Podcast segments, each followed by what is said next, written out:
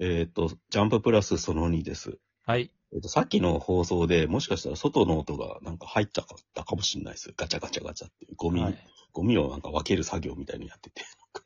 まあ、いいんじゃないですか。どうでも。あと今雨降ってて、これも多分バツンバツンバツンって音がちょっと、ビートが入ってるっていう感じになるそうですね。まあ、メトロノームみたいで、アンビエントミュージックみたいでいいんじゃないですか。あ坂本龍一ないっていう感じです。はい。はい。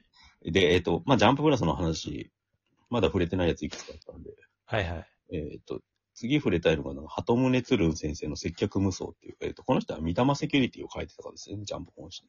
はいはい。俺、意外と好きな漫画家なんですよ。うん。ギャグのトーンが。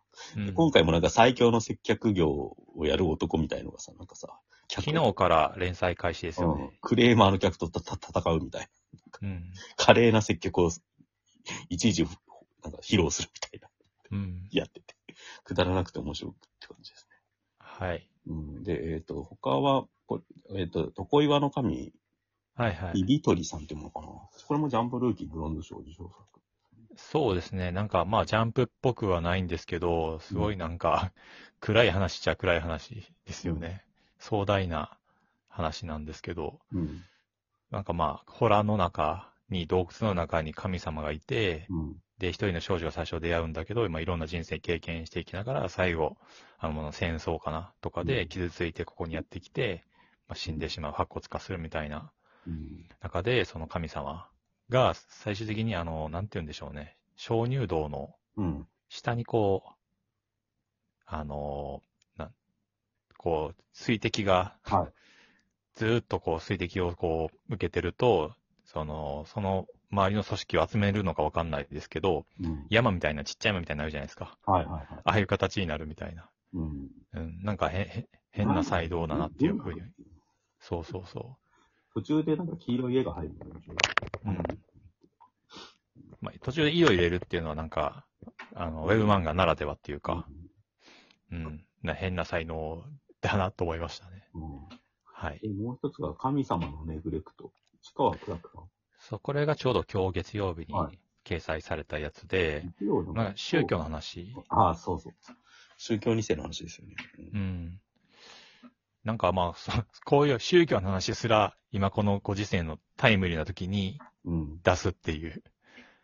うん。で、うまいんですよね、この人が。で、もともと、もともとというか、一回、えーいつだっけな、去年かな。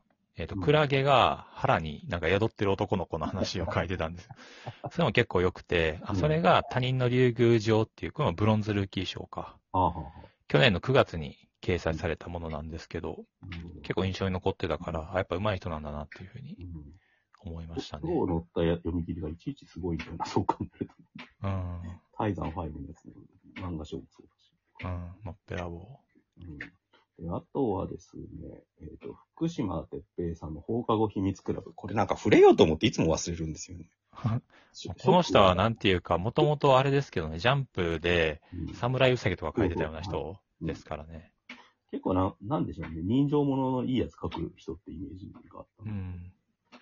なんか今回の放課後秘密クラブって、本当可愛い女の子を描きたいみたいな。うん。しかもその人独自の、なんか、美意識で描きたいみたいのが、全面に出すぎてて、いつの時代の漫画なんだかわかんないけど、すげえもん読んでる。いやこの人は、その、まあ、ジャンプに侍うさぎ載せてた時は、やっぱりなんかそのジャンプに、うん。あのー沿ってたというか、そういう話とか絵柄にしてたんだけど、やっぱどんどんその、この人自身の才能が爆発していったっていうか、うん。えっ、と、読み切りがすごくて、アマリリスっていうやつとか。うん。えっ、と、結構ジュブナイルな岩井俊二っぽいものを書いたりとか、そういう単行本出てるんで、あ、月水金曜スイミングか。これめっちゃ良かったんですけど、え、この絵になったのって結構最近なんですか？えっ、と、厳密に追っかけないんでわかんないですけど、この前の連載の僕らは魔法少年の時点では、もう、あの、なってましたね。これは、魔法少年なんですけど、うん。衣装は魔法少女スカートなんですよ。フリフリの。それを着て恥ずかしながら少年たちが魔法を使って悪を倒すみたいな。すごいもう性癖ぶっ壊れたものを書き出してるっていう。東秀夫の漫画みたいですよね。うん。本当に。いや、すごいですよ。この人やっぱ独特ですよね。記載って感じがすげえします、ね正直よめちゃくちゃ読みにくくて、うんなん。か内容もなんか触れるほど好きではないんだけど、強烈なんですよね、何かが。うん。だからイ、インパクトだけは残る。だから、だから好きな人はめちゃくちゃ好きなんだろうなと思うんですけど。うん。いや、だからその読み切りと、あと僕ら魔法少年はやっぱり多分読んだら、うん。なんか迫るものがあると思いますよ。なにわさんにも。うん。うん。結構ハードパンチって感じです。まだ一巻なんだな、でも放課後秘密クラブうん。すごい変な漫画。はい。なんか触れときたかったなって感じで。はいはい。で、あ次が、えっ、と、ビートモーション。えっ、と、はいはい直樹先生。これあれミリオンタッグってやってて、うん。やってましたよね、そのジャンププラスの漫画賞の。企画でやってましたはいね。。結構 YouTube とか使って話題だったやつ。うん。あれの大賞を取った人の話うんが作品で、うん。ななんつったらいいのかなそのもと、なんかもともとバンドやってたっけ？違うわ。なんか映像作家とミュージシャンの話みたいに、まだ3話ぐらいなんですけど、なりそうですよね。うん。そのなんか、なんですか、ミュージシャンの女の子のうん MV 作るみたいな方向に行って。うん。そだからその、だ題材は現代的なものにしてて、うんでもこれ多分昔で言えばバンドマンが、そのバンドメンバーとめ出会うみたいな、はいはいはいはい。うんソロでやってたやつがギターやってるやつと出会うみたいな、そういう話になるんですけど、で今だと映像作家と、あとネットに曲アップする、一人で全部作ってアップしている人が出会うみたいな、うん。うん、形になってるんですよね。うん。なんか面白いんですけど、たタイトルがちょっと ありきたりすぎて、ビートモーションって、ビートモーションかな。そう、なんかいつもそう読み逃しそうになるんですよね。ああ、検索すると違うのが出てくる。はい、まあ割と面白いと思うんで、うん。見た方がいいかもしれない。うん。どこに行くって。うん。はい。とりあえず触れときたかったのはこんなものかな。うん。はいはい。まあ、ジャンププラスですよね。うん。でもなんか、ここ何年かでまた傾向変わってきたのかなって気がします。ジャンプラですか？うんだからジャンプルーキーの影響が意外に大きくなってきたっていうか、うん。ジャンプルーキーから出てきて、ジャンププラスの連載になってっていう流れがあるって感じですよね。そうですね。読み切りとかで言うと、特になんか林志平さんの趣味が割と去年、一昨年ぐらいまでは強かった気がうんうんうん。してて、で、なんかアフタヌーンっぽいなっていうのが結構多かったと思うんですけど、うん割とその色が落ち着いてきてる感じはありますよね。そうですね。逆に、本当何が出てくるかよくわかんないですよね。ガロっぽいやつとかもあったけど、そういうのがあんまりなくなってる感じはしますよね。もうちょっとエンタメ寄りだったりする感じがする。60歳の人が書いた漫画とかも載ってます。はいはいはいはい。それもちょっと話題になりましたよね。うん最初の方。うんだからあんまりなんか本当、いろんな影響がありますよね。外から入ってくる。まあ、いろんな賞もあるから本当、どこから何が出てくるかわかんないって感じなんですよ。うん。他のなんか、あの、コミックサイトとか読んでるんですか？時々読んでますけど、うん。んあ、だからヤンジャンとかは読んでますね。これも隣の、隣のヤングジャンプですか？はいはいはい。ワンパンマンだけ読んでますね。うん。これ、真の安らぎはこの世に楽を読んでるって。でもうん本誌の代わりだな。あとは、なんだっけね、au のなんか漫画アプ、なんかアプリがあるんですよ。うん。それだとスペリオールとかが読めるんで、そっち経由で雑誌読んだりはしてます。うん、うん。縦読み漫画はどうなんですか？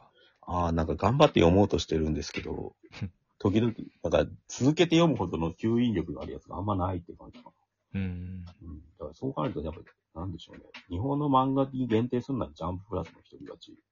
そうですよね。うんジャンプルーキーがあるのが強いですよね。ジャンプルーキーってだからさ、結構、単体で見るとやっぱり探しにくいんですよ。いい漫画を。うん。うん。ぜお、あまりに数が膨大なんで埋もれちゃうから、うん。だからそこから跳ねるっていうよりは、なんかジャンプルーキーに載ってるやつをフックアップするための漫画賞みたいなのをすごく作ってて、うんジ。ャンププラス、そこに応募してきたやつがなかなかあの力作が多いという印象ですよね。うん。結構二重構造になってるっていうか、そので。うん。まあ、そこはやっぱ、オリジナルの企画が多いっていうか、うん。